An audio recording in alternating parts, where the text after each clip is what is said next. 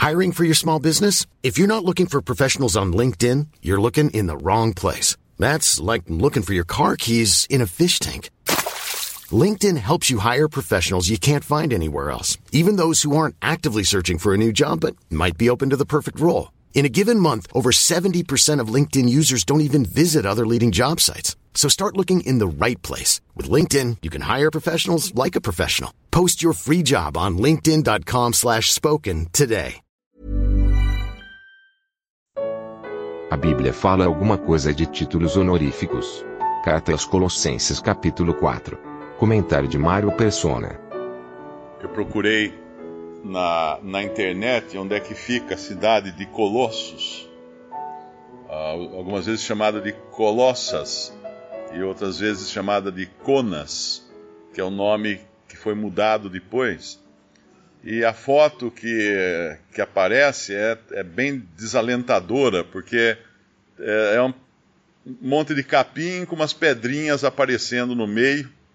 Ela nunca foi escavada, então ficaram apenas as pontas das paredes mais altas aparecendo acima da, do capim.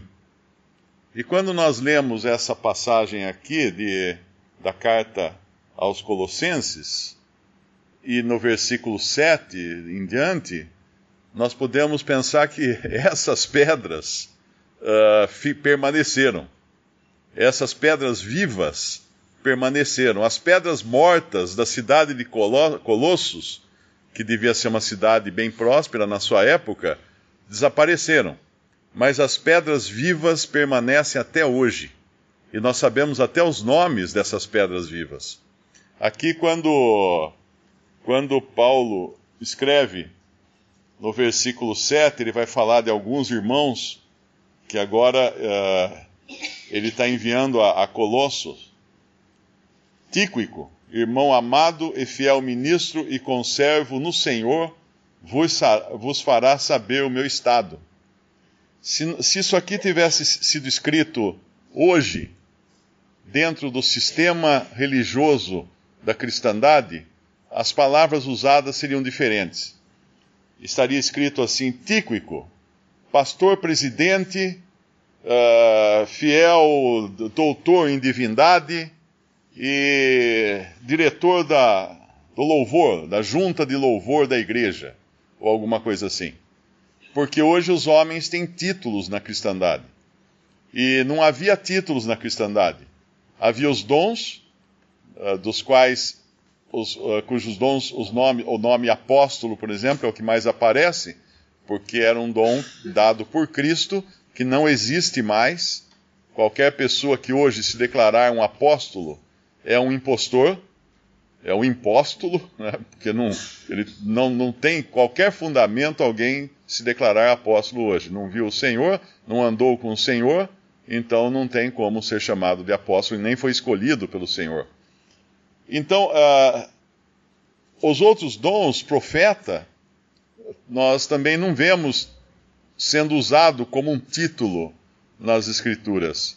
No Antigo Testamento aparecia mais, no Novo Testamento, os profetas da igreja, que eram os dons, um dos cinco dons dados por Cristo em Efésios 4, não é usado como um título. O único dom que aparece uma vez antes do nome é o de evangelista, uh, referindo-se a Filipe, o evangelista, ou depois o nome que fala, que aparece.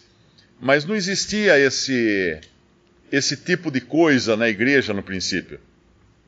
Não existia pastor como um dom, como um, um PR antes do nome, ou um presbítero como um PB antes do nome. Uh, não existia também alguém que fosse chamado de reverendo. Na Bíblia inglesa, King James, tem um versículo que aparece a palavra reverendo no Antigo Testamento e diz assim: reverendo é o Senhor. Então, qualquer pessoa que, quiser adotar um título de reverendo, é uma pretensão muito grande. Ele está querendo se colocar numa, numa posição que a Bíblia coloca o próprio Senhor nessa posição. E também, uh, além de pastor, né, que não existe como título na Bíblia, existe o dom, e nem, nem sequer a ideia de que pastor na Bíblia seja um dirigente de congregação, porque pastor é aquele que pastoreia as ovelhas, que vai buscar a ovelha cansada, que vai curar a ovelha. Existe o evangelista, que é aquele que sai em busca das almas perdidas, mas também não é ninguém que tenha uma carteirinha, um documento para provar que é evangelista. Aliás, uma história muito interessante que eu achei uma vez, eu encontrei um irmão que trabalhava numa, numa missão para os judeus, e ele me deu um cartão. E o cartão dele dizia que ele era representante comercial. E ele me contou o seguinte: ele falou, olha, eu prego o evangelho para judeus, principalmente para judeus. Mas se você for pregar o evangelho para um judeu e você der um cartão tipo pastor, missionário, reverendo, ele vai virar as costas, nem vai escutar o que vai falar. Então eu tenho uma firma, eu abri uma firma de representação comercial, porque assim eu posso me apresentar como representante comercial e ele é todo ouvidos para me escutar o que eu vou falar do Evangelho. Eu achei muito sábia a maneira dele se apresentar. E, por último, mestre ou doutor, que é um, do, um dos outros dons lá de, de Efésios 4, também não é uma coisa do tipo, ah, eu sou doutor em divindade. Imagina alguém que, que existe no, na cristandade o título doutor em divindade. O que é um doutor? Um doutor é alguém que sabe tudo sobre um assunto, né? A gente respeita um doutor em física, um doutor em história, um doutor em medicina, em qualquer, qualquer uma das divisões da medicina, porque é uma pessoa que sabe muito do assunto. É mesmo um professor, não é? Uh, um mestre, ah, ele é mestre, ele fez mestrado. Agora, nada disso tem a ver com os dons de mestre ou doutor de Efésios 4. Então, aqui, quando Paulo se refere a esse, a esse irmão, Tíquico, olha os títulos que Paulo dá a ele. Títulos que você não consegue nem nas melhores universidades do mundo, nas universidades de teologia, nenhuma tem esses títulos. Irmão amado. Quem é que poderia dizer que fez um curso para se formar em irmão amado numa escola de teologia? Ou fiel ministro. Ah, sim, existem os ministros das escolas de teologia que ordenam o ministro, porque ele ministra. Mas não é disso que está falando aqui. E principalmente o mais forte na, nesse título não é tanto o ministro quanto é o fiel.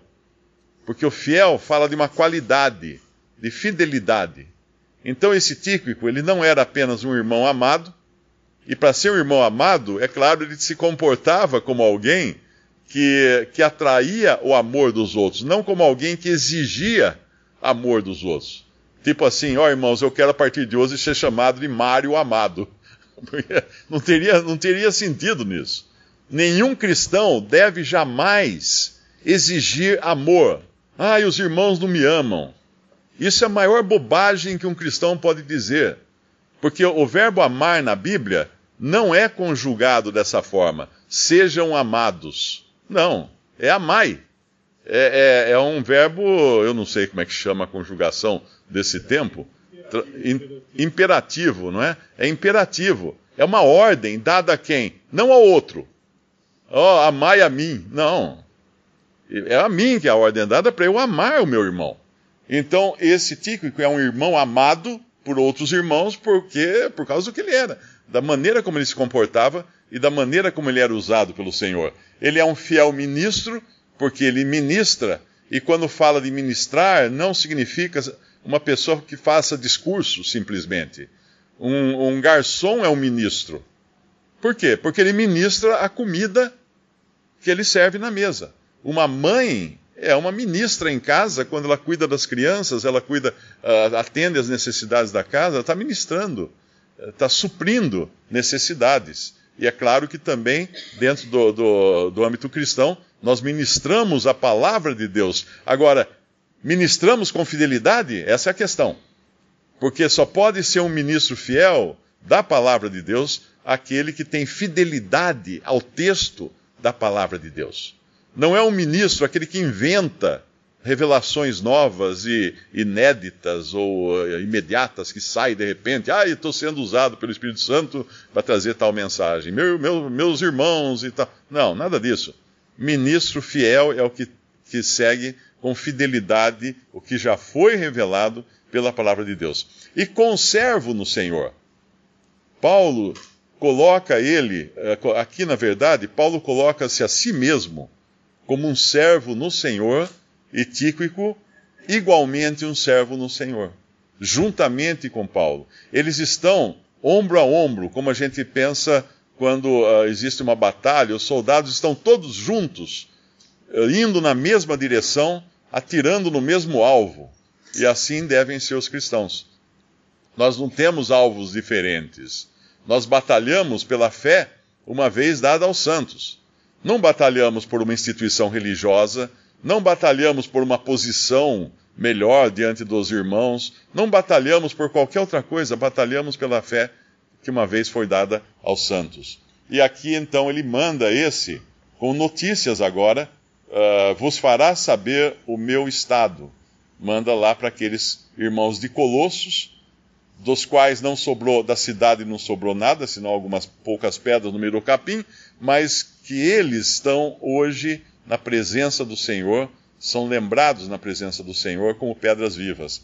E ele depois ele no versículo 8, então ele explica isso, o qual vos enviei para o mesmo fim, para que saiba do nosso do vosso estado e console o vosso coração, juntamente com Onésimo, amado e fiel irmão, que é dos vossos eles vos farão saber tudo o que aqui se passa. Esse, esse Tíquico uh, está indo, levando a carta aos Colossenses, eu acho que é isso que ele estava fazendo, não é? Ele está levando essa carta aqui, essa mesma carta que nós estamos lendo, ele estava levando aos irmãos de Colosso. E, e junto com ele vai Onésimo. Uh, Onésimo, na realidade, ele estava voltando da sua fuga porque Onésimo era um, era, era um escravo. Ele tinha fugido, provavelmente ele tinha ido parar lá onde Paulo estava preso, ouviu o evangelho, se converteu e agora ele volta para o seu, para o seu senhor, para o seu patrão, uh, levando outra carta. Aqui tem uma carta que vai aos Colossenses, essa aqui, e nós temos depois a carta que Onésimo uh, leva, uh, esqueci agora o nome da carta, a, a Filemon. Filemon era o, era o patrão, era o patrão de Onésimo. Ele vai levando essa carta, que hoje nós temos o privilégio também de ler essa carta que Onésimo levou a Filemon.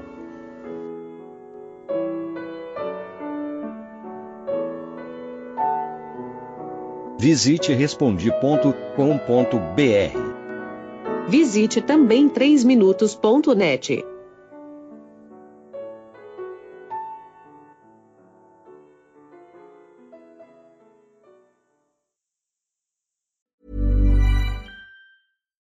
The best way to give someone a gift they'll never forget is to give a gift they'll always use. American Giant makes clothes that just keep getting better with age, like their iconic full zip hoodie that's designed to last for decades. And a gift they'll wear for years is a gift that keeps on giving. But American Giant makes a lot more than just hoodies. They have impossibly comfy sweaters, classic tees, soft structured sweatpants, even classic everyday denim. All made right here in the USA, with a quality you'll have to feel to believe. Be a gift giving giant this holiday season at American Giant.com and get 20% off your first order when you use code GratefulAG23. That's 20% off your first order at American Giant.com, promo code GratefulAG23.